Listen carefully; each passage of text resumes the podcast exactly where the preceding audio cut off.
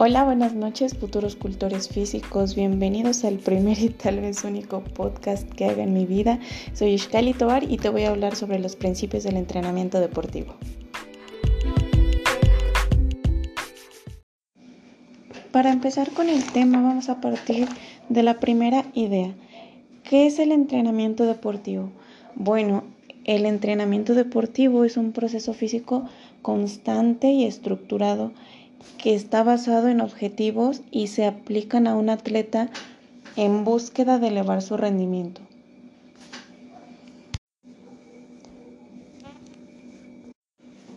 Ahora, la siguiente pregunta que nos surge en base a la primera es ¿cómo se logra? ¿Cómo logra el cuerpo llegar a ese punto? Bueno, eh, hay diferentes procesos fisiológicos que se encausan a partir de que se establece un, entrenamiento, de que se cumple un entrenamiento y se le da eh, constancia a este. Es básicamente un fenómeno de adaptación, es un fenómeno en el que tienen lugar varios procesos químicos, en el que tienen lugar varios procesos biológicos, psicológicos incluso, en los que el deportista se va desarrollando cada vez un poco más y acercándose al rendimiento tope, al límite que él tiene de acuerdo a factores varios como pueden ser, por ejemplo, su genética, su acondicionamiento, etcétera, ¿no?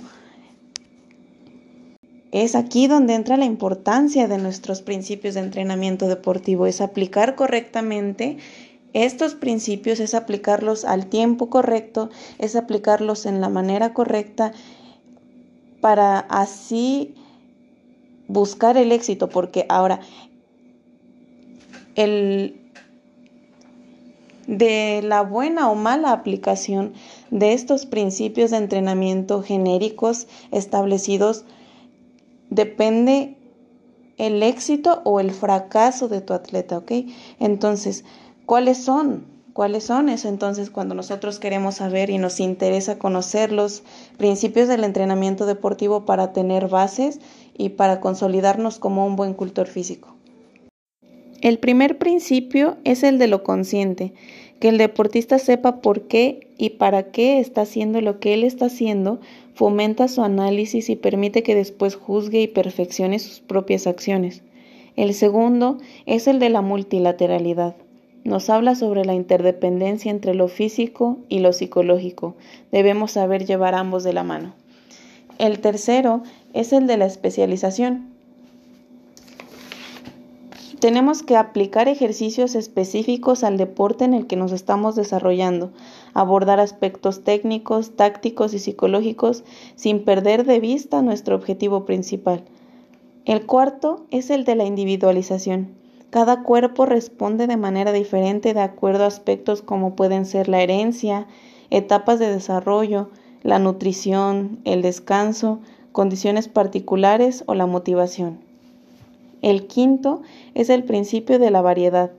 No caer en la monotonía.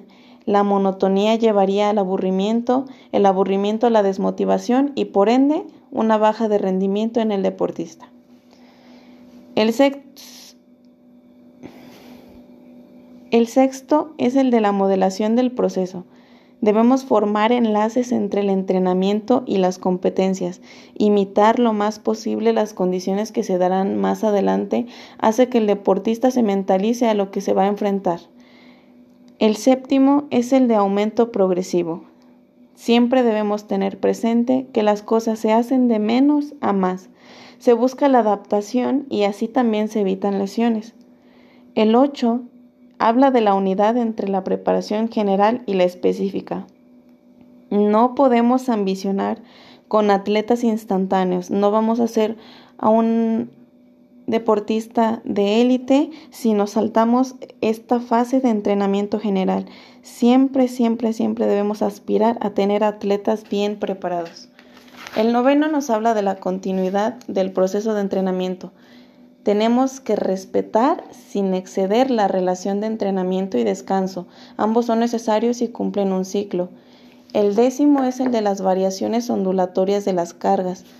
tenemos que siempre considerar los fenómenos funcionales corporales, tomar en cuenta leyes y jugar con ellas en pro del atleta, conocer los periodos y saber cuándo es momento de qué.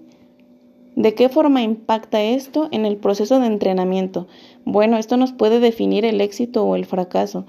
Es parte de nuestra responsabilidad actuar, conocer, saber y trabajar con el complejo funcionamiento del sistema biomecánico, fisiológico y siempre llevar a nuestro deportista bajo límites sanos.